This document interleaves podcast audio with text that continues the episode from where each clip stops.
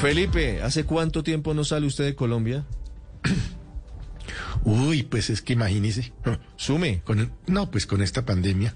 No, pues años. ¿Le quedan hojitas en el pasaporte todavía para, para sellar? Sí, sí, me quedan hojitas y se vencen en el 2023. Ojalá de aquí a allá solucionen ese cuchuco que armaron. Eh, Oiga, entre otras cosas, era de las pocas cosas que funcionaba en el país y funcionaba muy, pero muy, muy bien. ¿Le puedo dar un consejo? Si se le vence en 2023, saque la cita desde ya. Porque yo creo que eso, Pero eso ¿será está que no?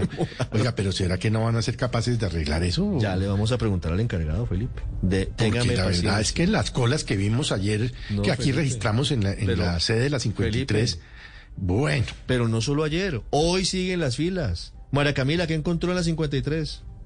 Buenos días, nos encontramos en la calle 53 con carrera Tares en la sede de la Cancillería donde se hace el plan piloto esta semana para que los bogotanos o quienes quieran agilizar el trámite de su pasaporte vengan acá y por medio de un digiturno que tenga en cuenta su último dígito para hoy martes, recordemos es 2 y 3, vengan y hagan el trámite. Hay personas desde las 2, 3, 4 de la mañana, otras que llegaron desde anoche a hacer la fila. En este momento hay decenas de personas que rodean la cuadra, pero también hablamos con algunas de ellas y denunciaron que muchos están vendiendo el puesto. Hay un poco de gente que llega, o sea, se quedaron desde anoche de las 7 de la noche haciendo fila y están vendiendo los puestos. Entonces eso es como imposible, no, eso no puede ser. Mientras tomamos más testimonios, escuchamos a una de estas personas vendiendo un puesto. Mire lo que nos dijo. ¿Estás vendiendo puestos? Tengo uno y ya estoy allí en la entrada. ¿Y cuánto? 200. Porque el muchacho viene en camino y ya no alcanza a llegar. Por eso ya me salí. Ok. Mire, está allá adelante. adelante. Bueno, muchas gracias. Bueno. Hay que recordarle a nuestros oyentes que este trámite no permite que usted pueda traspasar su turno, debido a que usted ingresa a la Cancillería, muestra su documento de identidad, allí le toman su huella dactilar y por esta razón ese digiturno no puede ser traspasado a otra persona. María Camila, muy grave, 824, vendiendo el puesto en la fila. A eso hemos llegado. El secretario general de la Cancillería es el doctor Luis Gabriel Fernández. Doctor Fernández, buenos días. Ricardo, muy buenos días. ¿Ustedes sabían que estaban vendiendo el puesto en la fila para renovar pasaportes? Ricardo, eh, precisamente estamos adelantando este piloto eh, buscando evitar esa circunstancia. El digiturno se entrega con eh, cotejo dactilar y con la cédula de ciudadanía. Entonces, cualquier persona que señale que eh, le venden un digiturno ya asignado está estafando a la persona a quien le ofrece este servicio. ¿Desde hace cuánto están Eh. vendiendo los turnos? Porque si usted me dice que tomaron la decisión del digiturno es porque venían vendiendo el puesto. ¿Hace cuánto están en eso? ¿Cuál es el tema, Ricardo? Eh, el trámite, el procedimiento sigue siendo el mismo de siempre. Lo que estamos atravesando es una contingencia debido a las medidas de aislamiento propias de la pandemia que impidieron que muchas personas pudieran adelantar el mismo. Este trámite se adelanta básicamente a través de tres canales, los consulados, las gobernaciones y las sedes de la Cancillería que lo hacen directamente. Cuando empezamos a ver un alto flujo de demanda de este servicio, por parte de la Cancillería habilitamos más puestos de servicio y habilitamos una nueva sede en, el centro, en la sede principal de la Cancillería. Esto nos ha permitido duplicar los trámites que teníamos y para organizar la puerta de entrada al trámite, que es una circunstancia que estamos enfrentando y que debemos controlar para también evitar, en la medida que continuamos en pandemia, contagios y exposición al- al- al- a la enfermedad, eh, in- eh, implementamos un mecanismo de agendamiento. Sí. Este Doctor Fernández, perdóneme, perdóneme, yo le hago una pregunta sobre cuántos pasaportes renuevan diariamente. Nosotros eh, tenemos mensualmente eh, en este momento un promedio de 140 mil, 148 mil, 150 mil pasaportes que se tramitan mensualmente por cada uno de los tres canales. Por los canales de las sedes propias, eh, nosotros estamos haciendo al mes cerca de 60 mil eh, trámites. Esto es el doble de lo que se hacía en una época de normalidad. Si vemos las cifras 2018-2019, cuando no teníamos después de la pandemia, se tenía un promedio más o menos de 28.500 al mes. Pero, pero, Entonces, pero, el doctor se Fernández, incrementado. ¿seguro que eso obedece a la pandemia? ¿O Así es. u obedece a que hay más colombianos que quieren sacar el pasaporte pensando, no sé, en salir del país en algún momento?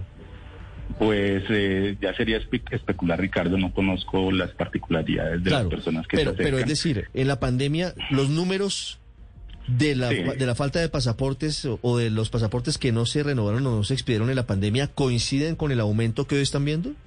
Sí, exactamente. Durante la época de pandemia obviamente se cerraron sedes, las personas no podían salir, no podía haber, eh, eh, no se podía generar eh, grandes afluencias de público en, en estos sitios. Entonces la expedición de pasaportes durante esa época, que es de marzo 2020 hasta más o menos mayo del 2021, se evidenció una reducción sustancial del número de trámites.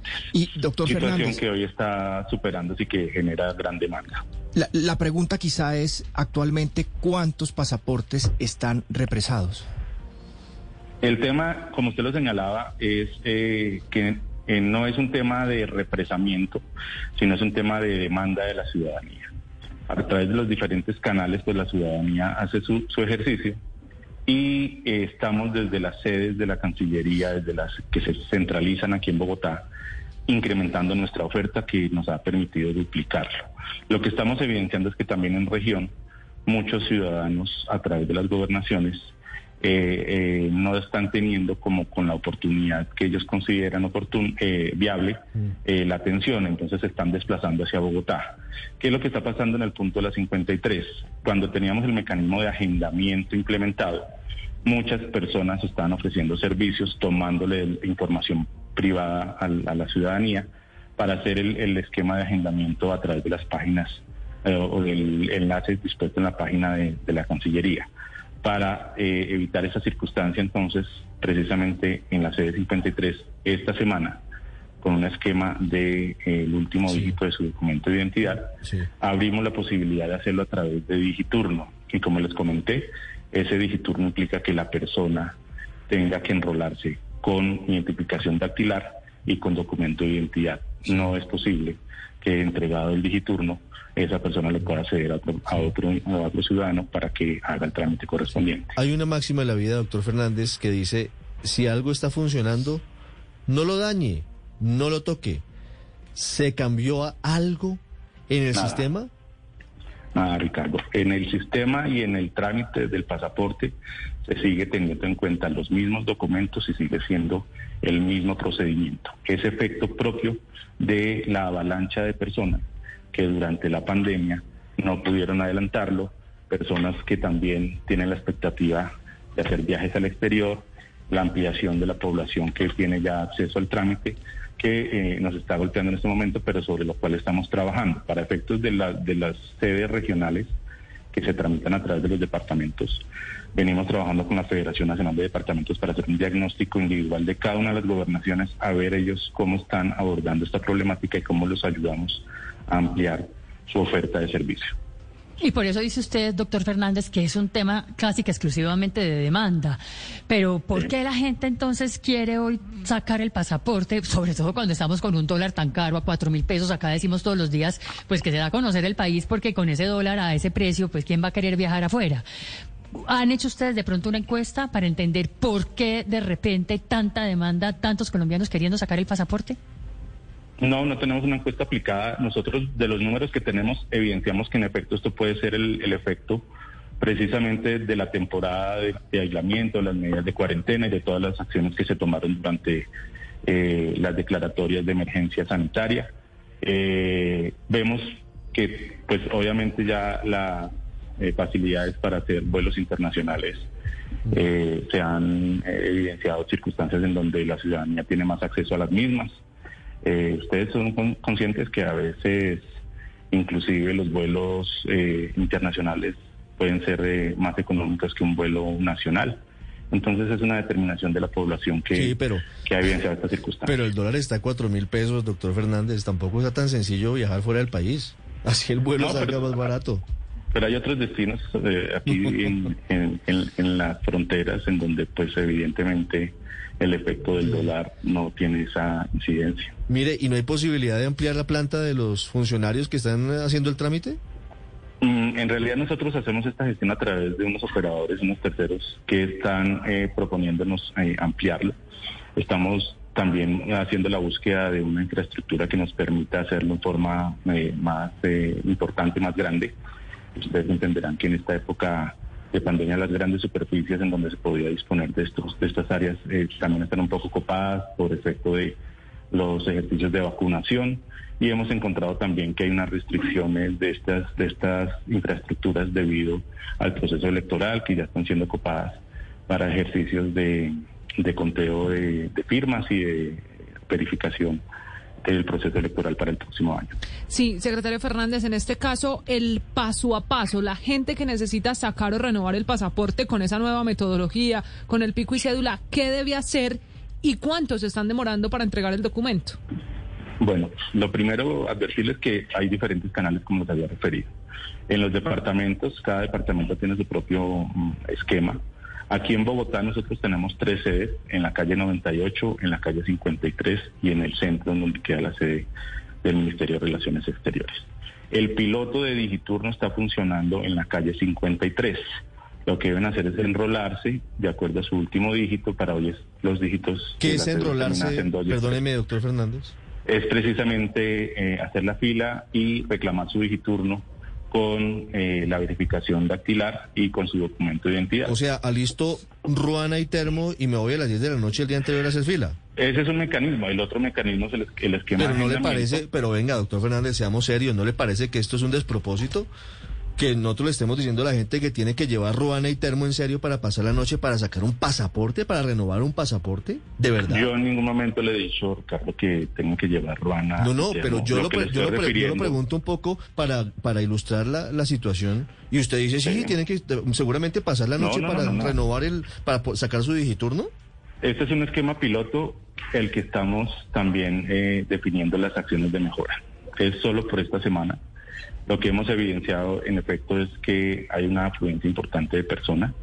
Esto nos va a llevar a tomar medidas eh, hoy mismo para terminar la semana en forma adecuada y tomar también decisiones de cómo se va a empezar a gestionar de mejor forma el tema del digiturno, con las garantías que les había referido de que no sea transferible y que no termine siendo un negocio de algunas personas que eh, muestran eh, algún tipo de gestión que no es posible realizar, Sí. porque eh, la, la idea que tenemos es garantizar precisamente que a quien se le otorgue el digiturno sea la persona que en últimas va a hacer efectivamente el trámite. Doctor Fernández, ¿cuántos pasaportes tienen hoy los colombianos? Es decir, ¿cuántos eh, están vigentes?